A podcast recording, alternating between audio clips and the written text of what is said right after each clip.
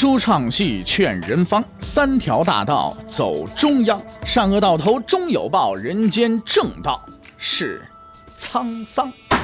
给您续上一杯茶，我慢慢的说，您细细的品。听大禹话说。明朝除了咱们广播直播以外啊，我们还在喜马拉雅独家网络发布。各位呢可以登录喜马拉雅手机和电脑客户端，搜索“大禹茶馆”，选择收听。上期节目咱们说到哪儿啊？咱们说到蛊惑人心，朱棣篡改历史，讲说制度，封爵自有规矩。在那个年代，哪个年代呢？明朝的时候啊，如果说你不姓朱。一撇两横一竖一撇一捺那个朱啊，你要想知道，要想得到这个封爵，这个长期饭票那是有困难的。人老朱家开的食堂那是有名额限制的，哎，除非你立有大功，你如果没有呃立大功呢，呃，那你这就属于什么呢？就属于这个不能在这个食堂里边开火了。那么具体来说呢，封爵这张饭票啊有三个等级啊，分别是公爵，这是小灶啊。侯爵是中灶，伯爵这是大灶啊，公侯伯是不是啊？你再加上子男这五等爵制了是吧？哎，此外呢还有留和士的区别。所谓留呢，就是说你这张饭票啊，只能你自个儿用，到你儿子那辈儿了就不好使了，知道吗？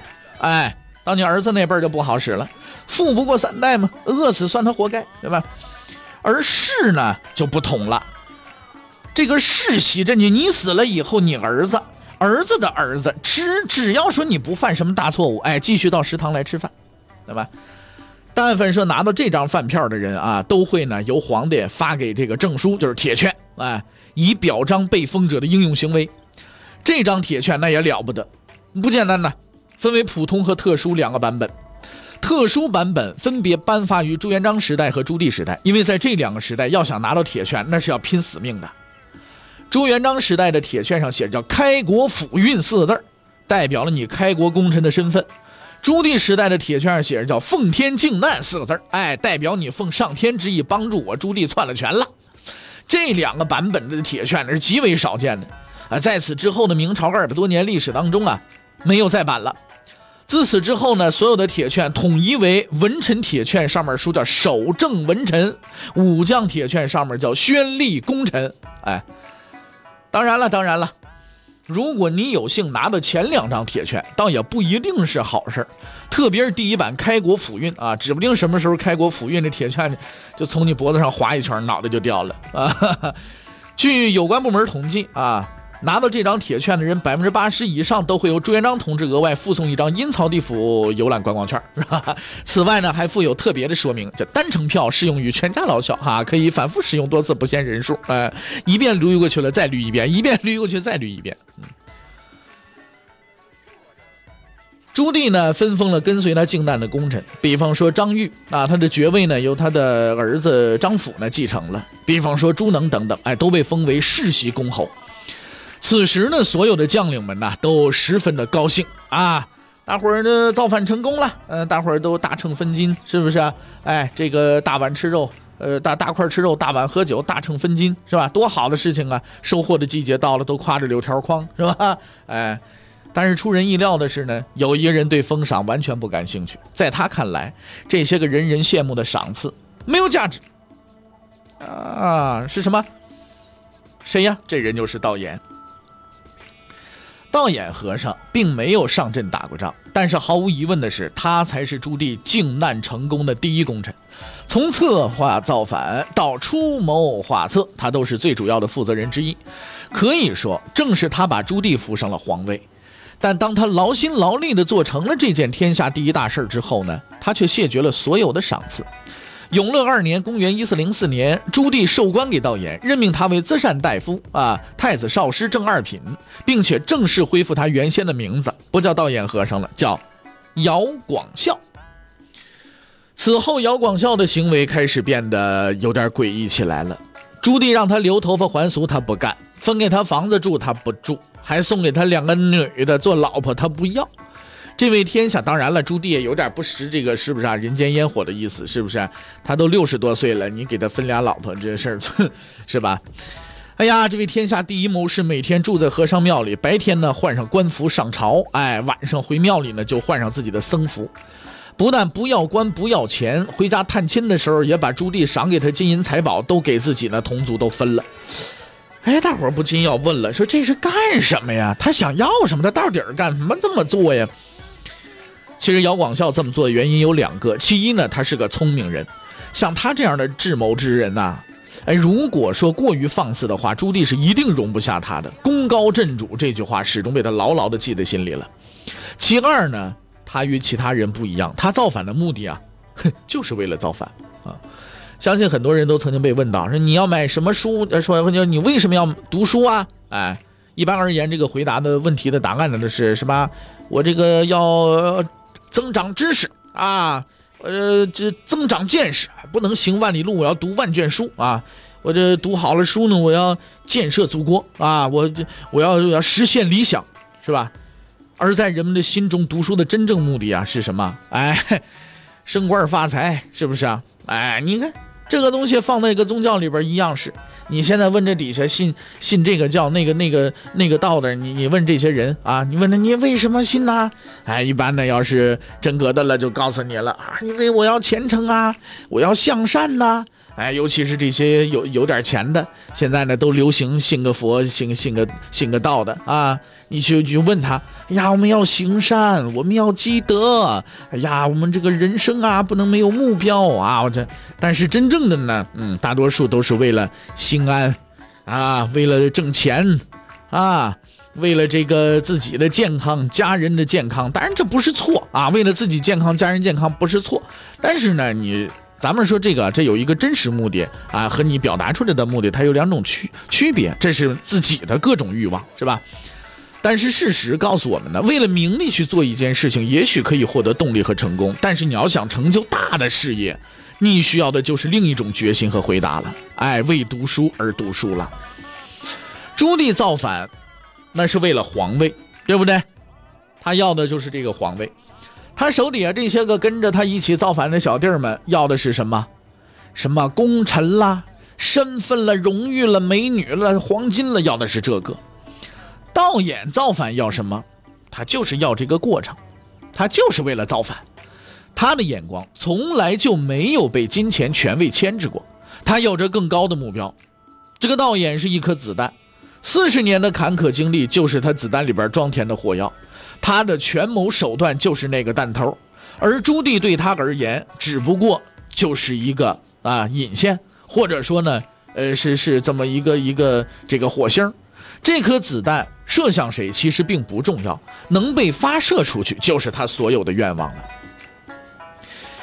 姚广孝啊，一个被后人称为黑衣宰相啊，争论极大的人，一个深入简出被神秘笼罩的人，他的愿望其实很简单。就是一展胸中抱负，不负平生所学，就行了。说完这些了之后呢，我们再来看看朱棣建立的这个所谓王朝啊。建文帝时期呢，朱棣是藩王，建文帝要削藩，朱棣反对削藩，最后造了反了。现在朱棣是皇帝了呢，他也得削藩。那些幸存下来的藩王自然就会反对，但与之前不同的是，他们已经没有能耐再造反了。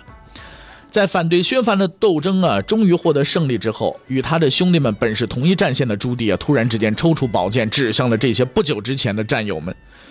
这咱们其实想一想，也是理所应当的事情。兄弟情分本来也算不了什么，尤其是在皇家，对不对？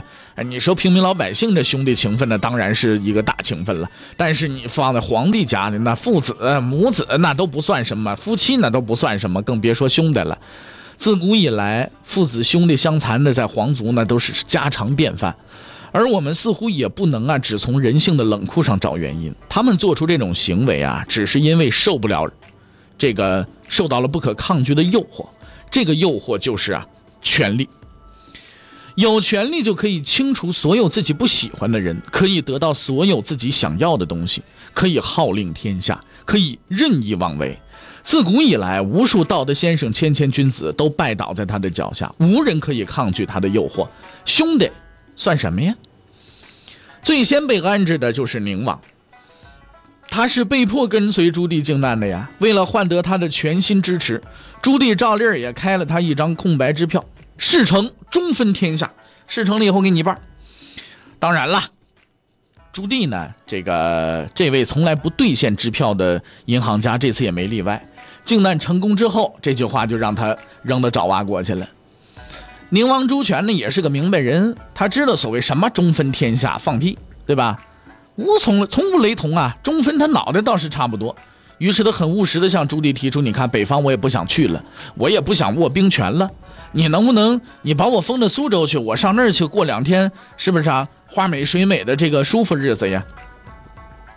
朱棣想了想，不行，那啊那不行。那，那我上钱塘一带，我我去我去赏赏花赏荷花行行吗？行吗？那里也不错。朱棣想想，嗯，不行。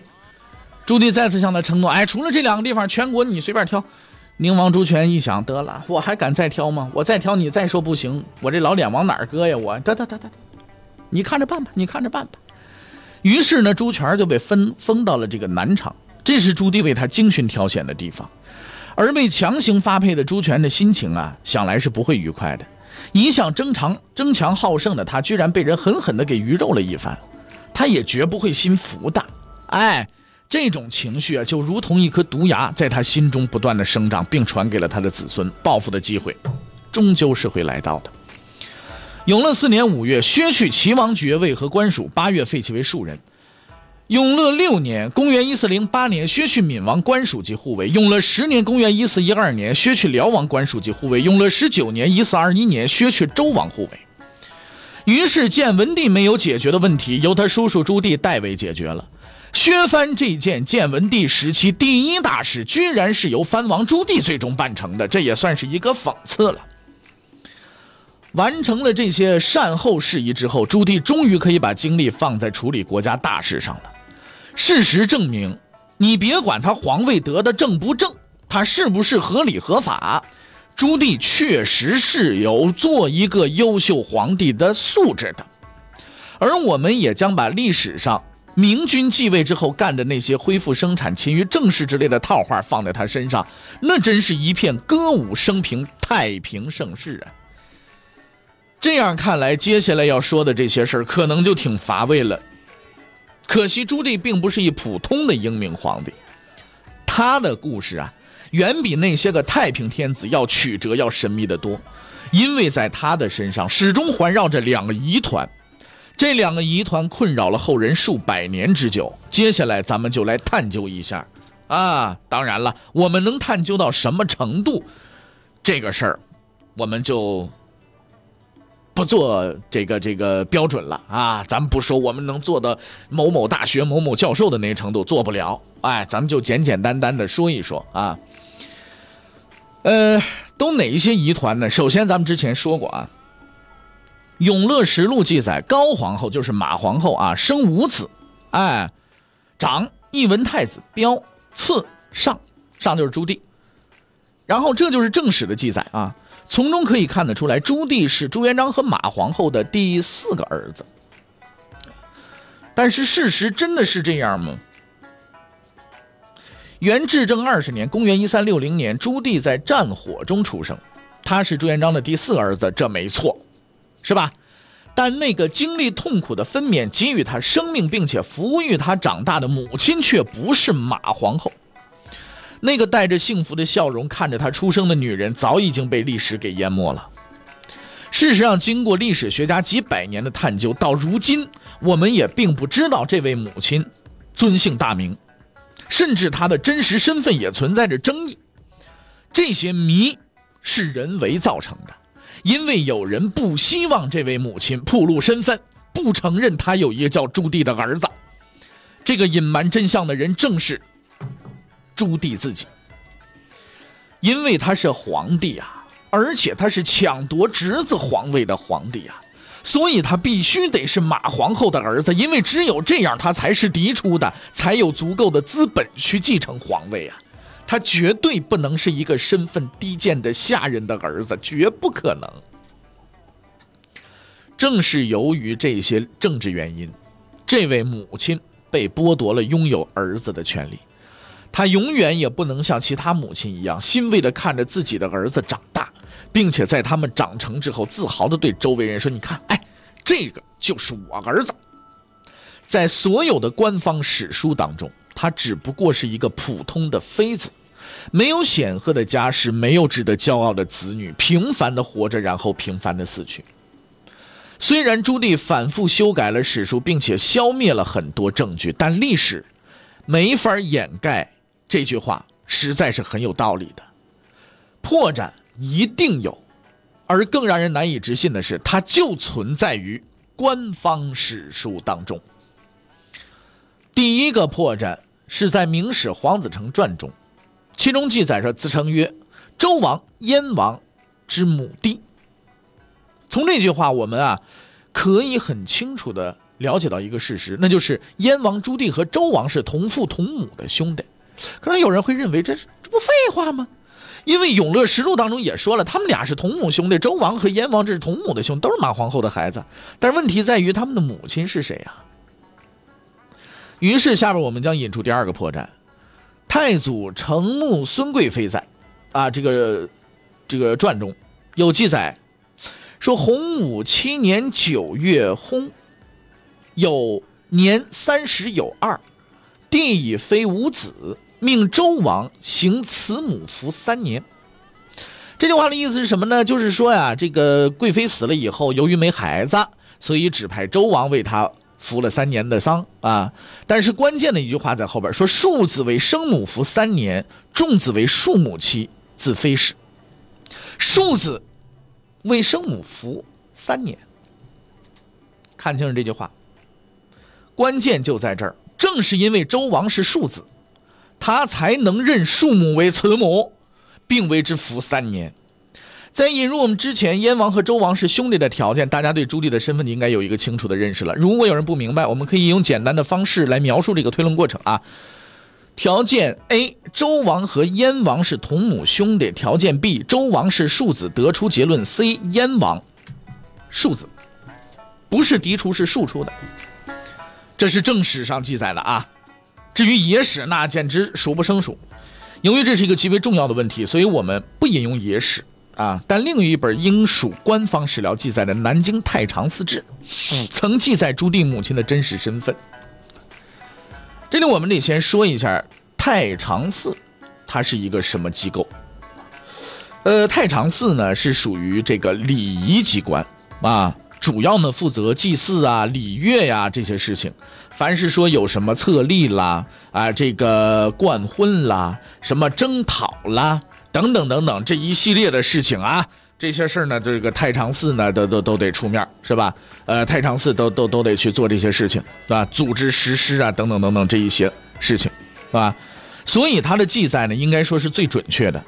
按说有了太常寺的记载，这件事情没什么可争论的了。但是好事多磨，又多了一个新的问题：这本书没了，散遗了。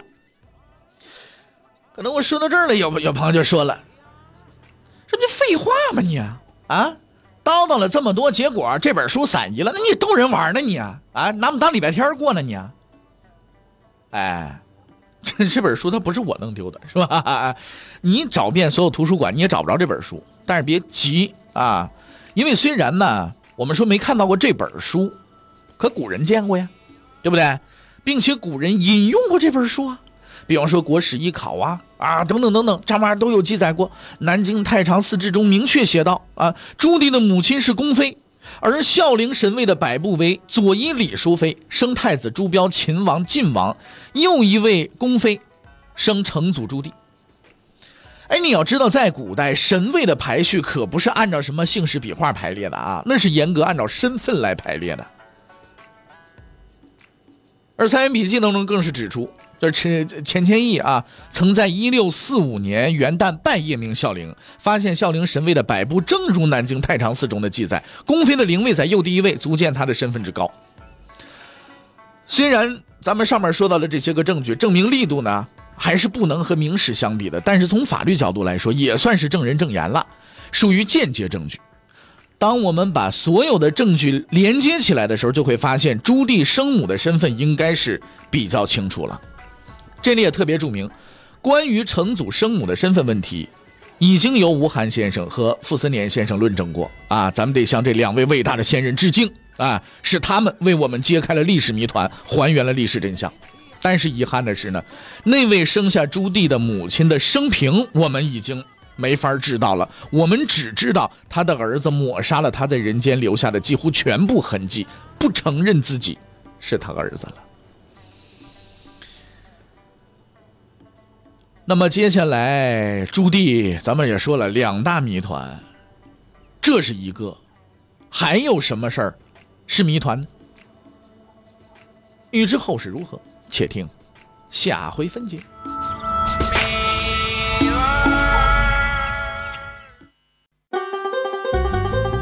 各位，你想跟大禹交流吗？你想跟大禹辩论吗？你想给大禹指出错误吗？来微信吧，微信搜索订阅号“大宇茶馆”，哎，就能实现了。记住啊，宇是宇宙的宇。